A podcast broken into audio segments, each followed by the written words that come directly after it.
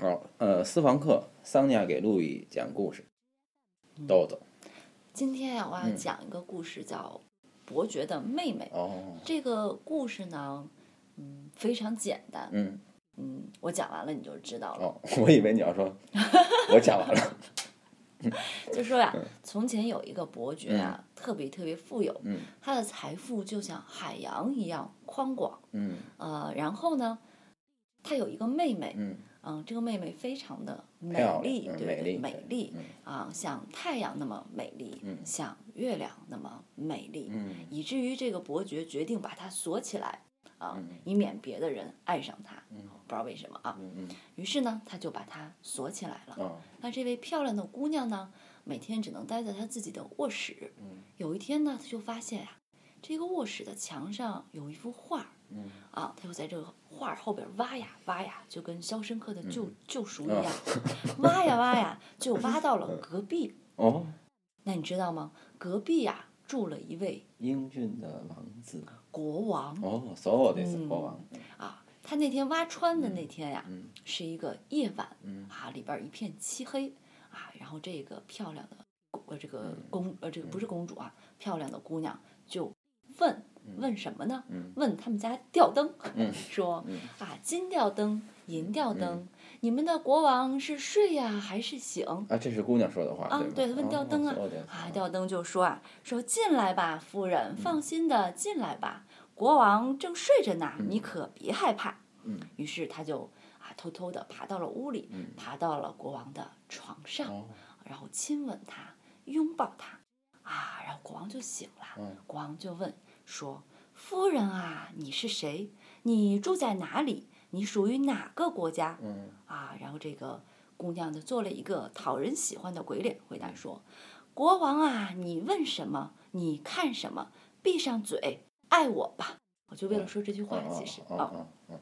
啊，国王醒了之后呢嗯，就发现这姑娘不见，嗯他就赶紧说：“啊，顾问，顾问，昨天晚上来了一个漂亮的姑娘嗯，我怎么才能留住她呀嗯嗯？”这顾问就说：“说你嗯，啊顾，问是谁？哦，顾问就是国王的顾就问，是国王的啊顾问啊啊嗯啊，然后就说这个你明天晚上呀，你把他的头发绑在你的这个呃胳膊上，嗯这样他要是走了，你睡着了，你就发现了呀。啊，国王说好。然后第二天呢，这个姑娘又从他的画后边这个嗯洞啊，就又钻了进来啊，又又问说金吊灯、银吊灯，嗯你们的国王是睡还是醒啊？啊，这个吊灯就回答他说：“进来吧，夫人，放心的进来吧，国王睡着呢，你嗯可别害怕。”啊，就走进来了。走进来之后又躺到了床上。国王这个时候就又问：“夫人啊，你是谁？你住在哪里？你属于哪个国家？”啊，这个姑娘就又回答：“国王啊，你问什么？你看什么？闭上嘴，爱我吧。”啊，于是他们就这样睡着了。然后国王趁他睡着的时候呢，就把他的这个头发绑在自己的胳膊上。可是呢，在这个国王这个国王也睡着了的时候，姑娘就把这个头发剪掉了，啊，就回家了。啊，第二天早上一醒呢，国王又没有看到这个姑娘，然后呢就又问说：“顾问啊，顾问，呃，我怎么才能把这个姑娘留在我的身边？”嗯啊，这个顾问就说：“你明天呀，把她的金项链儿绑在你的脖子上，啊，这样她就跑不了了。”嗯啊，于是啊，第二天晚上就又到了、啊，姑娘又从这个洞里头钻过来，问、金吊灯、银吊灯，你的国王在做什么？是睡还是醒？嗯吊灯又回答说：“进来吧，夫人，放心的进来吧，国王睡着呢，你可别害怕。嗯啊，当怀里抱着这个姑娘的时候，国王又问。夫人啊，你是谁？你住在哪里？属于哪个国家？啊，他现仍然像平时一样回答。国王啊，你问什么？你看什么？闭上嘴，爱我吧。啊，国王就把他的项链儿又绑到自己脖子上。啊，这个地方就和前面一样了嗯哈。这个这个晚上的时候把项链儿绞断了，然后又跑了。啊，第三天的时候他这个这个又问这个国王看不见他，又问顾问说怎么办？顾问就告诉他说你呃找一盆水，里边放上藏红花，呃，然后呢，他来的时候你把他的衬衣扔进去，他脱了衣服的时候，然后呢，如果他走的时候穿上这件衣服，他走过的地方就会留下红色的痕迹，你就可以找到他了。啊，国王就啊，这个这个照办了。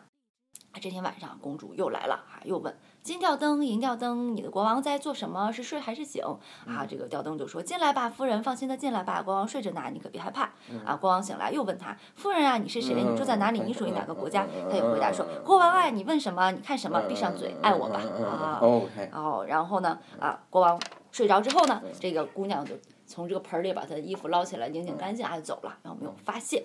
啊，从这一夜起呢，国王就再也等不到这位姑娘了。嗯这样呢，就过了九个月。九个月之后的一天晚上啊，国王突然发现身边躺了一个什么？你猜？姑娘不嗯，躺着一个天使般的孩子。 ，what？ 然后呢，啊，国王赶紧又说：“顾问啊，顾问，这是我的孩子，我怎么找到孩子的妈妈天哪！哦？”于是呢，顾问就说：“陛下，你可以假装你已经死了，然后呢，你把这个孩子放到这个教堂里面，让所有的这个城里的女人都去看这个孩子，你看谁哭得最厉害，她就是孩子的妈妈啊。”国王就照办了，好多这个妇女啊都跑到教堂里，都想当孩子的妈妈，啊，就都哭，都哭得很伤心。最后这个伯爵的妹妹来了，她一边哭啊一边喊。说哦，儿子，由于过于美丽，我剪去了棕色的发辫，由于过于美丽，我剪断了项链儿；由于过于美丽，我的衬衣浸透了藏红花。啊，我觉得写的非常好。啊，这个时候大家都跑来说，这个就是孩子的母亲嗯啊。这个时候有一个人就就啊要主持公道啊，走上前来，这个人是谁？国王，不，伯爵。 我得死，我他妈的！哦对，他用剑指着妹妹，但是国王跳到了他们中间，说：“住手，伯爵！他不必羞愧，他既是伯爵之妹，又是国王之妻。”于是他们就哦结婚了。了。好， So，嗯，你也没有什么思路，我为什么讲这么个故事吧？嗯嗯，嗯，那我要告诉 你了，因为我最近看了一个这个古希腊的神话，你知哦道那个叫这个、这个皮格马利翁的一个人吗？嗯他他他他爱上了他做的雕像，嗯嗯对吧？嗯嗯还生了好多孩子，什么孩子又生孩子，嗯还有一个曾孙女儿，你知道叫什么吗？ ，so 不知道。叫密尔拉。嗯这个密尔拉呀，这个因为这个疏于去这个侍奉这个这个维纳斯，于是维纳斯要惩罚他。嗯他惩罚他的方式呢是这个这个让丘比特射他一箭嗯啊，于是他就爱上了他的爸爸。哦，爱上了他的爸爸之后呢对？，嗯他就如痴如醉啊，对对对对对他怎么去实现他的爱情呢？他是，这就是为什么我讲这个嗯嗯嗯嗯童话儿，他让我联想到这个古希腊的神话。他就乔装成别的女人，嗯深夜的时候潜到他父亲的房间里，嗯啊，就啊就跟他这个什么啊啊啊，此处略去五百字。嗯然后呢，每天晚上潜到父亲的房间里啊，直到有一天呐，纸是包不住火的，他身份被揭穿了。这个时候，他羞愧难当。于是呢，啊，这个古希腊神话就是这么说的。于是啊，由于过于羞愧，他就流浪到森林里了。那他在森林里流浪了多长时间呢？好巧哟，你猜猜多长时间？九个月。对他流浪了九个月、啊，这个时候他觉得他要生了呀、啊，于是他就既没有脸去冥界，也没有脸这个这个活在这个世上，他就向天祈祷，嗯，希望他变成一棵墨树、嗯啊，墨树是什么呢？我也是啊，最近才知道的，嗯墨墨树是这个东方三博士啊，嗯去这个这个圣诞的时候，去拜见嗯这个圣母是这个这个这个呃三王来拜那个、嗯嗯嗯嗯这个每个人都带了一个礼物，其其中一个东方的王带的就是墨药，哦这个墨药呢就是这个这个啊密尔拉变成的这哦棵墨药树上的树脂。嗯然后这个是这个密尔拉的眼泪，这个墨药哦是干什么用的呢？它是镇定作用的，换句嗯话说是防止你产生激情的啊，所以它的眼泪，是它的眼泪变的啊啊，然后呢，这个这个这个呃，在这个墨药树的这个。缝里树缝里就生出了一个，以后在古希腊神话里还还会讲的一个人叫阿多尼斯，就是哦，就是跟那个维纳斯相爱的人啊。但是这么一个故事哈，尤其这个故事里面有几次提到这个这个呃密尔拉羞愧难当，还提到了这个九个月，所以我就想这个童话一定是从那个故事里边改编过来的。其实我。看到他这个深夜潜到挖了个嗯洞，潜到隔壁的厨房的那个国王的那个屋子里的时候，我就觉得这个故事似曾相识，我哦就找来看。然后，然后我就非常奇怪的发现了九个月，还有哦这个童话最后还说这个伯爵不是要去指着他的妹妹哦嘛，然后这个这个这个国王就说驻守伯爵，他不必羞愧，是吧？啊，我觉得嗯对一定是通过这个讲的是对这个通过这个故事对生对成的，就是对，但是是是表达了这但是他这个表达了这个呃劳动人民对于爱情的这个命中注定的爱情的一个这个渴望，嗯，好，到你了，哦这个你刚才讲到了它跟希腊的神话的一个同构，嗯嗯，那你你你感觉一下啊，就这两个故事之间，它有什么样的一个？就是比如说，如果说咱们说啊，这我觉得这个你你现在讲的这个意大利的这个童话，它应该是跟从，因为咱们说好多童话都是从好多嗯神话去演变过来的嘛，就是其实文学文本之间是一层一层的派生，嗯，就是呃这个就就相当于两个人，这个加这个生了这个，然后就怎么着，他会像他们的父亲或者像他们的母亲嘛，嗯其实就是在繁衍下去的。那么就是说，你觉得现在被繁衍出来的这个故事啊，就是你先讲的这嗯个伯爵之妹的故事，和咱们说古古代希腊的这个皮克马利翁，从皮克马利翁到阿多尼斯中间的这个故事啊，嗯嗯，你觉得这两个故事有什么区别？就是你觉得它在结构上是有是有一个特别相近的地方，对吧？嗯但是它就是在这个故事的味道上，你感觉它变了些什么呢？我最开始想讲这个故事，是它这里边有好多那个重复的像歌词一样的东西，我特别想念，就尤其是闭上嘴爱我吧，嗯嗯，我也喜欢这句话。嗯，嗯嗯，觉得非常的好。而且它这个童话吧，它不给你交代，它不像希腊神话，它给你交代事情的前因后果，所以这个神话、呃这个童话显得非常的浪漫。嗯因为浪漫啊，它往往是非理性的，而古希腊神话。嗯，虽然它是神话，我觉得它还是很理性的，它会把原因给你交代的很清楚，对吧？就是这个这个九个月的这个这个为什么他怎么怎么怎么羞愧难当什么嗯的，他到底是怎么回事儿？呃，童话里面它基本上只给你交代那些面儿上的事情，就到嗯就是现场发生了什么，他不给你追溯不给你背后的的一个原因因。。吧对对对，嗯，然后就因为因为神话呀，咱们说神话有时候人们其实反而很难读啊，因为神话是一大体系，嗯嗯嗯，谱系全都连在一起的，对对对吧对对然后呢，就像你刚才讲的这个似的，哎，最最最最后出来这个全对对对，但是童话呢，它是独立的，它一个一个都是独立的，嗯对吧？但是你发现没有啊？刚才从咱们谈的这个，你谈的这个古希腊的这个，就是这个所谓魔术的这个这嗯个故事啊，嗯到现在这伯爵之妹的这个故嗯事，嗯你感觉它在味道上啊，就是说嗯失去了，就是呃乱伦之爱，嗯嗯嗯，对吧？那里对是有一种不伦之爱的，对对，但是这个不伦之爱到了这里面，嗯到了这个童话的里面，其实它变得弱了，那肯定没有，对吧？就是它一就个没国有，王他把不是不伦他之的爱爸给爸去掉了。对对，呃，那个谁，如果让列维斯特劳斯来分析嗯的话，他估计他就会把前面那个莫术那个不伦之爱那个故事嗯理解成人类早期社会中的那种乱伦行为。嗯嗯然后，如果让弗洛伊德分析的话，他就会把那个莫术的那个东西理解成一个呃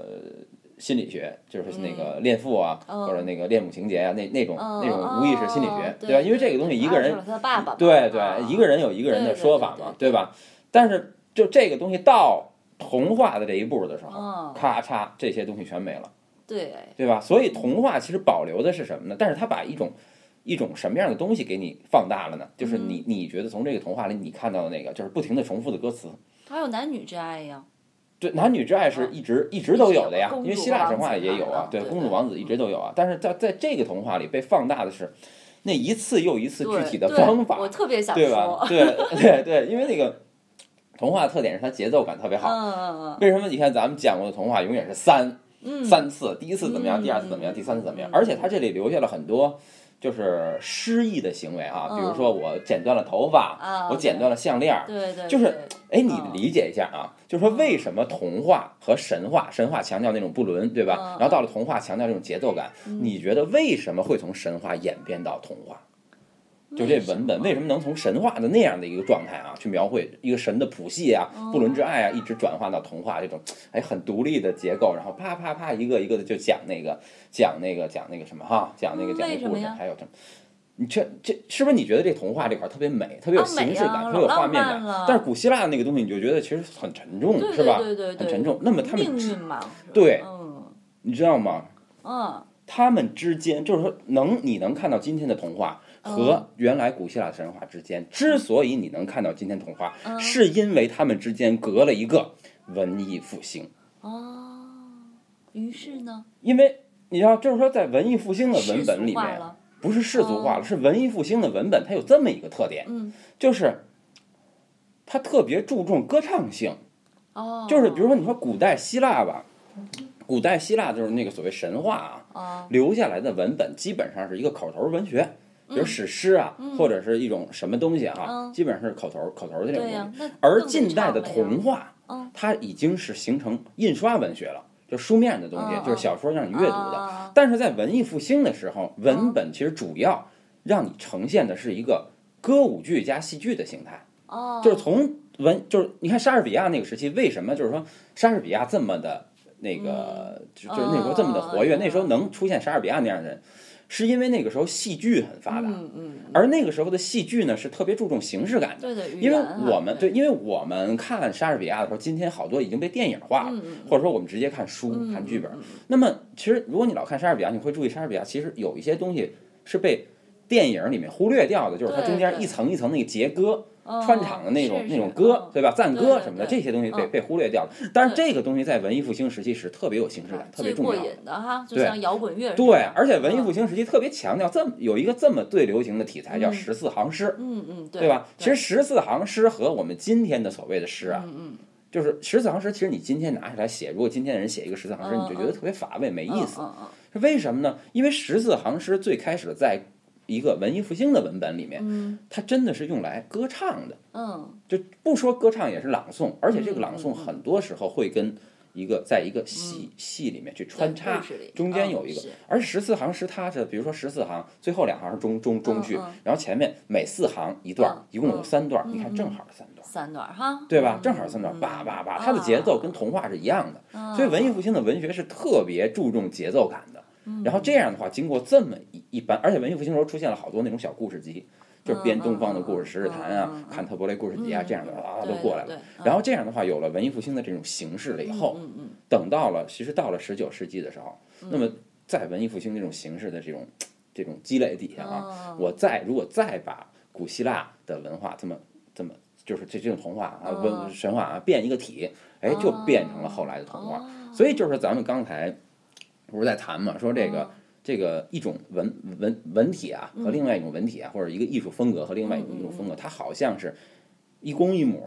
生出一个小的来，就是这样繁衍繁衍繁衍一代一代嗯的。所以说，那咱们就可以简单的说，这个童话其实它就是一个文嗯艺复兴的那种母体的形式感和哦古代希腊的那种嗯嗯，故事结构的内在那种精神搁在一块儿的一个结合，就产生了十九世纪的童话，是对吧？所以你这两个故事的这种关系，其实正好是，哎，讲述了这样一个对文本结构是怎么在历史里生成的。好的，嗯怎么样？好啊，嗯嗯，那我们结束呀、好的，嗯，拜拜。拜拜。